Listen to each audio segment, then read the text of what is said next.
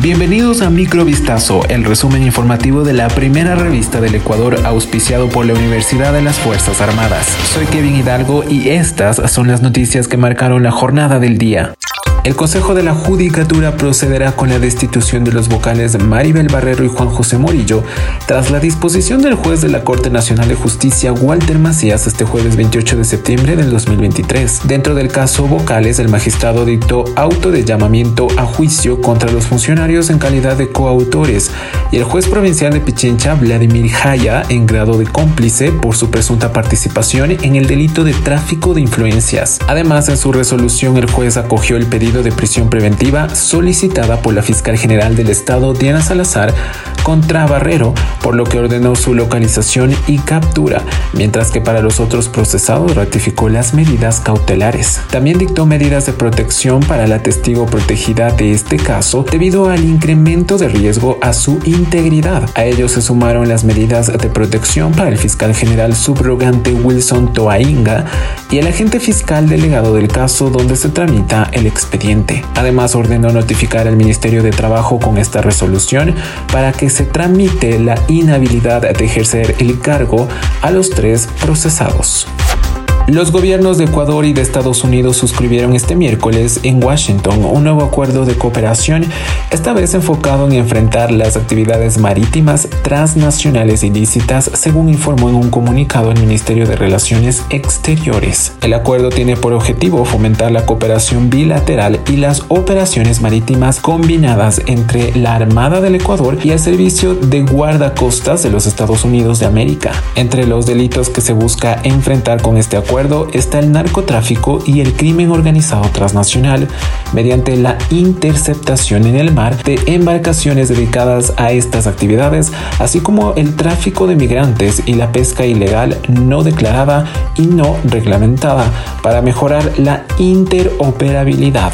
Las operaciones de control se efectuarán contra buques sospechosos y buques apátridas o considerados sin nacionalidad y con regulaciones específicas sobre las embarcaciones y aeronaves.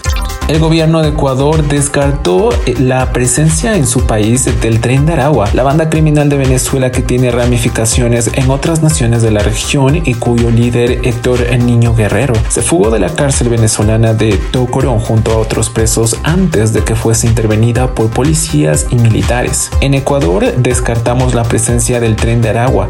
No existe evidencia de que esta agrupación delictiva opere en el país, señaló en un comunicado el ministro del Interior Juan Zapata. El ministro señaló que, de acuerdo con los informes de la policía ecuatoriana, las bandas criminales que operan en Ecuador no tienen ninguna relación con el tren de Aragua. Incluso no la quisieran tener porque cuidan mucho sus territorios, sobre todo en la zona de la costa del país, por donde transcurren las rutas del narcotráfico. Hasta ahora, las vinculaciones internacionales de las bandas criminales de Ecuador han establecido, según las autoridades, con grupos de productores de cocaína de Colombia y con carteles de México como el de Sinaloa y el de Jalisco Nueva Generación, así como con la denominada mafia albanesa.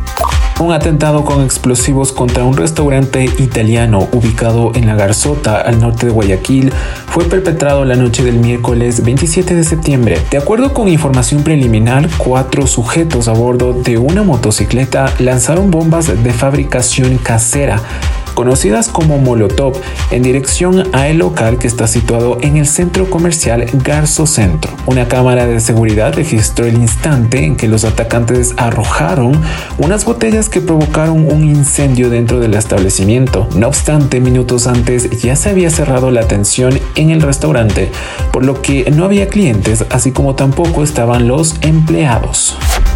El actor británico Michael Gabon, que interpretó a Albus Dumbledore en la saga cinematográfica de Harry Potter, falleció a los 82 años, anunció este jueves su familia. En medio siglo de carrera, Gabon ganó cinco BAFTAs y encarnó al director de la Escuela de Brujos de Harry Potter. Michael, un amado esposo y padre, murió en paz en el hospital en compañía de su esposa Anne y su hijo Fergus debido a una pulmonía, indicó el comunicado de la familia. Para el público británico también era conocido como el comisario Migret en una famosa serie difundida en la cadena ITV. Microvistazo fue auspiciado por la Universidad de las Fuerzas Armadas. Volvemos mañana con más. Sigan pendientes a vistazo.com y a nuestras redes sociales.